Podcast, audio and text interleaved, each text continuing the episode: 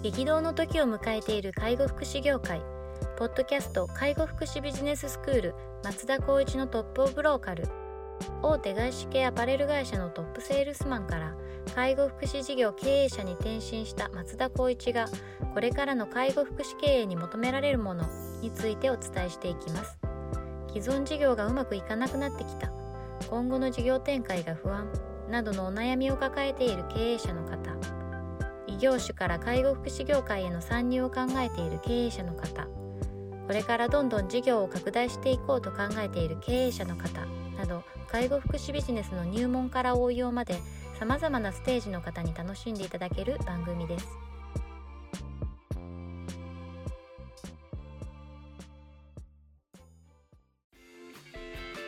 こんにちは、ナビゲーターの松本慎二です。ポッドキャスト介護福祉ビジネススクール松田光一のトップオブローカル。トップオブローカルとは介護福祉事業において地域に密着し、地域に愛されることで地域のナンバーワンになることです。松田さん本日よろしくお願いします。よろしくお願いします。今日はですね、あの、特別会ということでお送りしたいと思うんですが、まずですね、あの、このトップオブローカルなんですけれども、バージョンアップすることに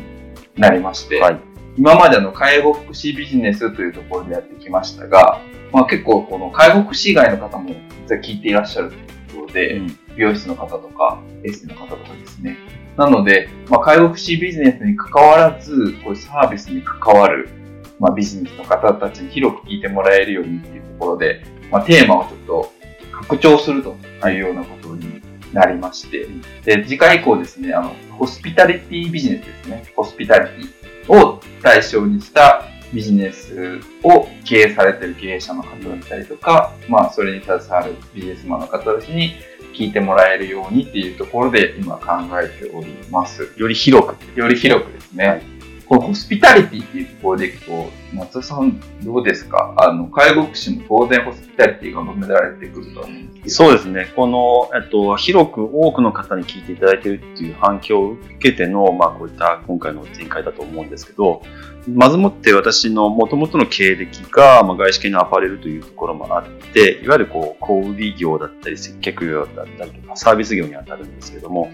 何よりも一番大事なのっていうと、やっぱりホスピタリティホスピタリティやっぱ思いやりだったりとか、おもてなしだったりとかっていうところだと思うんですけど、で、私が今法人でやってるのが、まず介護福祉、まあ保育だったりするんですけど、ここはもう絶対にホスピタリティがないと成り立たないというところもあって、私の法人のこう起業した立ち上げの一つのテーマがホスピタリティ。そうですよね。はい。そこをやっぱり追求することで、どのサービスをやったとしても、ここがしっかりとお強固なものを構築されていれば、何事も僕は成功する。うん思いがあって、じゃあ、あスピタリティが一番長けて景気が積めるっていうビジネスって何かなと思った時に、介護福祉っていうのを選択したっていう経緯があったりします。はいそういうことでお話をしたりとか、私たちがこう経験している部分を、まあ、ラジオで伝えていることによって、まあ、少なからずそういった介護福祉だけじゃない方々に、まあ、お声を届けることができたんじゃないかなというところから、まあ、今回介護ビジネス、あの、介護福祉のビジネススクール、改めて、ホスピタリティというようなテーマをもとに、ビジネスの内容をお伝えできたらいいかなというふうに思っています。そうですね。その、い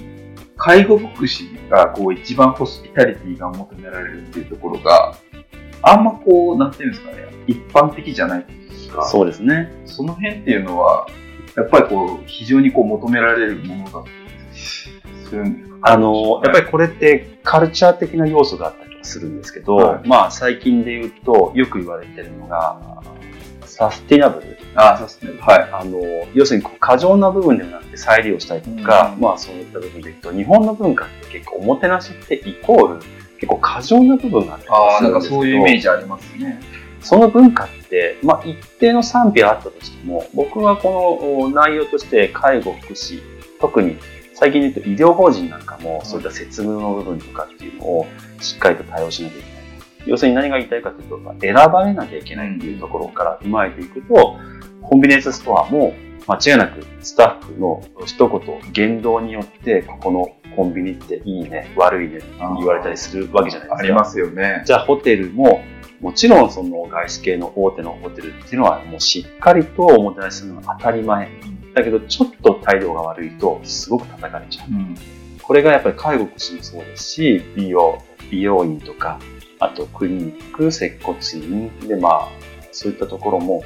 ぱその受付窓口の方々の対応次第で、やっぱりそのおサービスって成り立たなくなる可能性もある。ってことを考えた時のホスピタリティっていうのは今一番求められている、やっぱこう、キーワードであり、内容じゃないかなと思うんですね。なるほどですね。確かになんかコンビニ、僕もこう出社する途中にあるコンビニあるんですけど、なんか、まあ外国の方がこう接客されてて、別にそれはそれで全然いいんですけど、うん。すごくこうなんか態度が嫌な印象を受ける接客される方がいて、うん。絶対言わないですよね。うんちょっと得点もいいから違うでもとこ。それってずーっとこう日本の戦後から踏まえてこう培ったカルチャーがみんなにやっぱり浸透してる。はい。さっきのサステナブルじゃないですけど、海外からしてみたらそれがすごく日本っていいよねっていうような評価につながってるからこそ日本人はそこを追求しなきゃいけないっていうようなやっぱ感覚に陥ってるのは正直あると思うんですね。あはかたやでも時代背景としては、やっぱり人と会わなくってビジネスが成り立っているような、やっぱり GAFA がやっぱりこう主力となっているインターネットの時代にはなっているんですけど、僕たちみたいにこうやって対面してビジネスを成り立たせるような環境っていうのは、まあ、ここを追求していく、もしくはこういった追求する上での企業理念と行動指針に置き換えていかないと、やっぱりこう勝ち残っていけないんじゃないかなと思うんですね。確かに今まさにこう主力してる時こうコロナウイルスがそうですね。問題が非常にこう世の中こうあの問題になってますけどどうしてもこうサービス業って人と会わないと成立しないビジネスそうですね。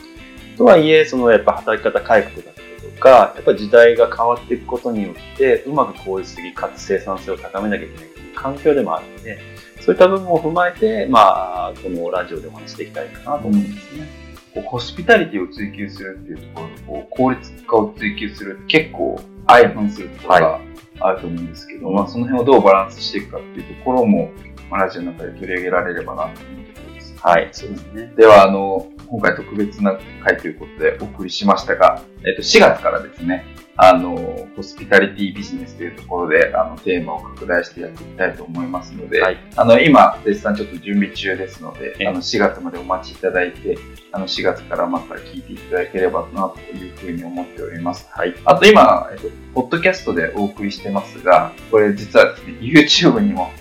今後進出しようというふうにも考えておりますので、素晴らしいですね。YouTube であの、松田さんの顔を見ながら あの聞いていただけるコンテンツもご準備しようかなというふうに考えておりますので、よりこう皆様にこういい情報、役立つ情報をお届けできるような体制を作っていきたいというふうに考えておりますので、引き続きあの聞いていただいて、今度は見ていただければというふうに思っております。はい